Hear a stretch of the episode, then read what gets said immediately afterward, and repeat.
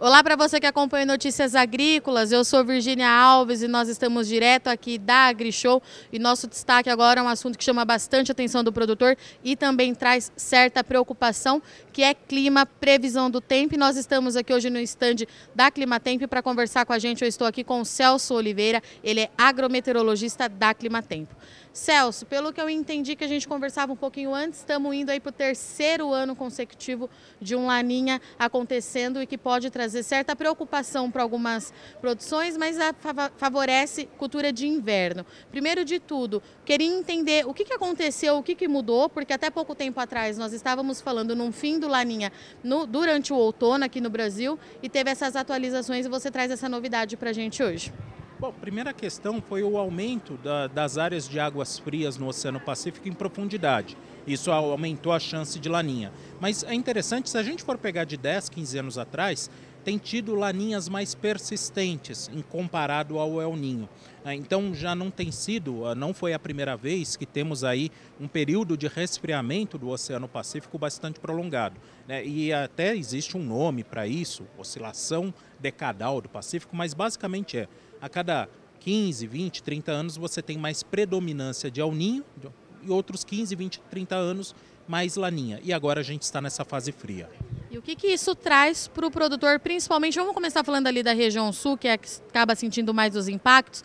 É, você me dizia anteriormente que pode trazer certo benefício ou conforto para as culturas de inverno, mas lá na frente, na safra de verão, a gente pode voltar a ter problema. O que, que isso significa na prática? Na prática, por exemplo, as culturas de inverno, trigo, cevada, aveia, elas não, não gostam muito de chuva excessiva, por exemplo, do El Ninho. Né? Então, o fenômeno laninha costuma trazer justamente chuvas mais espaçadas, as temperaturas não são muito altas e isso favorece o desenvolvimento da cultura. Para a gente lembrar, a gente lembra muito da quebra né, da safra do Rio Grande do Sul, da safra de verão, mas tivemos antes disso uma ótima safra de trigo, justamente por conta do laninha. Mas o problema é a persistência desse resfriamento para as chuvas de verão.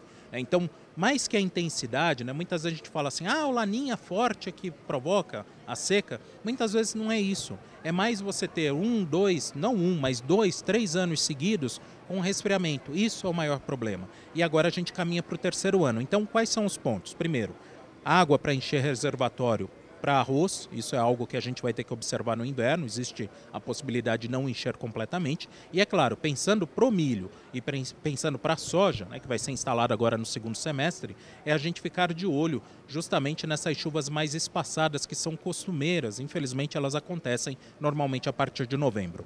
Então, para ver se eu entendi direitinho, a gente tem, tá indo para o terceiro ano é, de laninha, mas o que preocupa não é a intensidade com que esse fenômeno acontece, mas sim que ele está sendo recorrente deve pegar aí três anos seguidos da produção, é isso? É isso, e aí a atmosfera ela vai sentindo mais esse efeito. Então, muitas vezes, o primeiro ano de laninha, mesmo sendo forte, a atmosfera ainda está começando a sentir esse resfriamento. E aí, muitas vezes, você acaba tendo a chuva suficiente para ter uma produção razoável.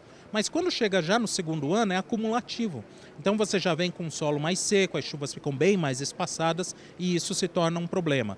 E aí que vem esse perigo do terceiro ano do Laninha. Mesmo eventualmente não sendo um resfriamento tão forte, a persistência do fenômeno é que mais preocupa com relação à quebra. Claro que a gente falou da região sul, da safra de grãos, mas nesses últimos anos sentiu bastante também é, produção de laranja, de café. É, São Paulo, Minas Gerais, Mato Grosso do Sul sentiram bastante os impactos também é, do Laninha. Celso, o que eu queria entender é o seguinte: traz preocupação de novo para essas áreas? Pode influenciar mais uma vez nessas outras áreas de produção além do sul do Brasil?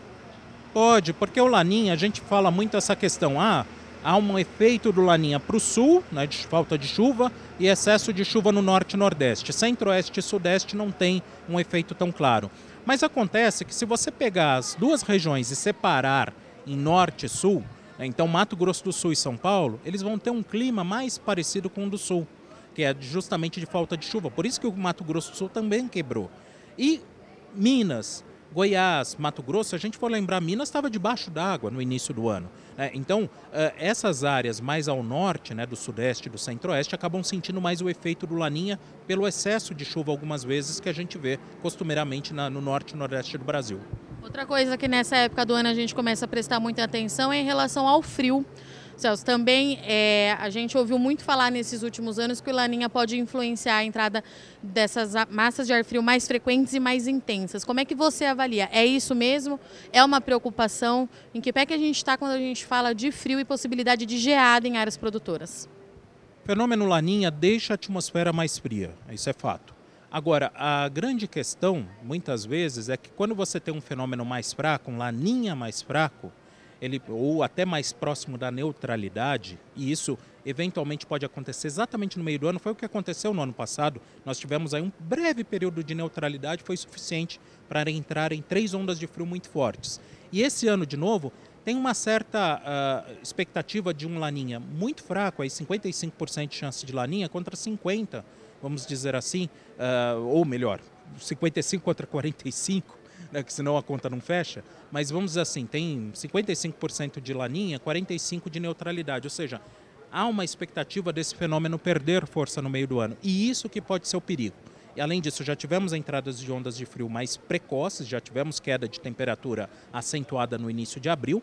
É, vamos ter uma outra queda de temperatura no decorrer de maio, já no início de maio, mas a partir da segunda quinzena de maio, principalmente quando a gente olha na climatologia, entre a segunda quinzena de maio e até pelo menos o início de agosto, esse é o período que costuma ter ondas de frio mais intensas. Então, vai ser importante sim ficarmos atentos. Existe um risco sim de geada. E a gente sabe que é claro que a, que a previsão ela fica mais certeira, com mais proximidade da data, mas tem algum período já desse ano que fica o alerta e que deve ser monitorado aí pelo produtor, que vai ser monitorado pela Climatempo? Claro.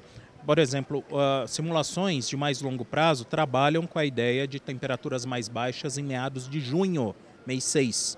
Então, é uma data que a gente tem olhado com mais atenção. Né? Mas é claro, e aí vem essa questão do monitoramento, né? a partir de agora que a gente está falando de algo extremo, é, isso necessita de monitoramento o tempo todo. Nada impede que eventualmente ondas de frio possam infelizmente se adiantar e se elas se adiantarem, aí você pega áreas mais vulneráveis, por exemplo, milho segunda safra ainda está em desenvolvimento, é, por exemplo no Paraná, no Mato Grosso do Sul, mas por enquanto a gente tem analisado bastante aí meados de junho. O produtor vai ter que acompanhar dia não tem jeito. E a, a questão também de mercado. Né? Isso mexe naturalmente bastante com o mercado. Muitas vezes não precisa ter a geada efetivamente para o mercado acabar se agitando. E essa condição macro que a gente vê hoje percebe que existe sim essa possibilidade de termos aí uh, previsões de ondas de frio e que podem mexer aí com a questão de mercado.